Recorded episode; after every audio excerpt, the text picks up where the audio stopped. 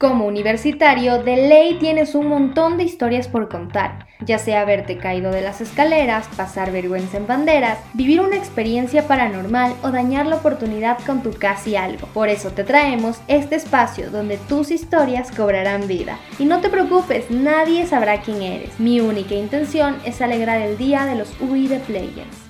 ¿Cuál es la mejor forma de olvidar a tu ex? Algunos dicen que debes dejarlos pasar y aceptar el hecho de que ya no están, pero otros no solo te dan ideas macabras para olvidarlos, sino que se empeñan en hacerle la vida imposible a ese ex. Claro, recordemos que no todos los ex son iguales. Unos cuantos se merecen el cielo por lo buenos que fueron, pero otros simplemente no lo merecen. Hace algunos meses tenía una relación aparentemente estable, pero ahora solo tengo una crisis existencial inmensa y todo gracias a un man que no supo lo que yo valía. Recuerdo que cuando lo conocí era la mejor persona del mundo. Era detallista, me hacía cumplidos e incluso hablaba del futuro. Es más, recuerdo que cada vez que le hacían alguna pregunta sobre si lastimaría a una mujer, él decía que no porque tenía madre, hermanas y amigas. Y para él sería muy feo porque el karma existe. Todo eso era evidentemente una bandera roja, pero yo era y sigo siendo más necia que una niña cuando quiere una muñeca nueva. Nosotros empezamos a ser novios unos meses después de conocer. Cuando lo conocí, ni siquiera me llamó tanto la atención. Él era coqueto y yo la verdad lo veía con carita de Don Juan. Pero decidí creer en él. Era la primera vez que me abría con una persona. Era la primera vez que dedicaba mi tiempo. Dejé de hablarle a muchos pretendientes porque vi o quise ver algo en él. Siempre me decía que confiara en él porque él confiaba en mí. Pero como es de esperarse de las personas así de misóginas, él solo me manipulaba. Usaba mi afecto para llenar su ego porque evidentemente no tenía amor propio. Cuando me enteré de cómo me vio la cara de tonta, cosa que no pienso contar con detalles, decidí vengarme y para hacerlo me acerqué a uno de sus amigos, que ya desde hace algún tiempo me había coqueteado, pero yo, por buena novia, me hacía la ciega. Yo comencé a hablar diariamente con su amigo, planeaba salidas, hacíamos llamadas por Zoom y todo con tal de que mi ex lo supiera. Todo funcionó bien, pues él me volvió a buscar y al principio el plan era vengarme, pero al mismo tiempo regresar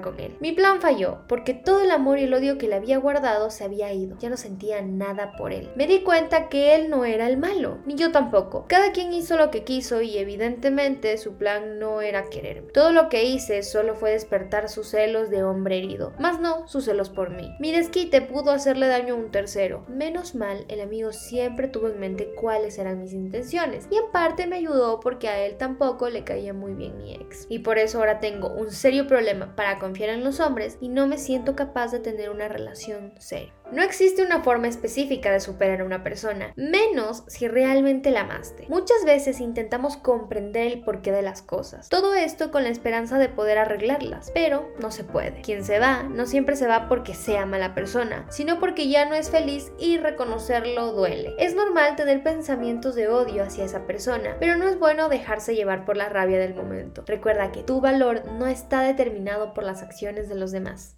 Tu historia es digna de ser escuchada. Atrévete y cuéntanos la tuya. Te prometemos absoluta confidencialidad.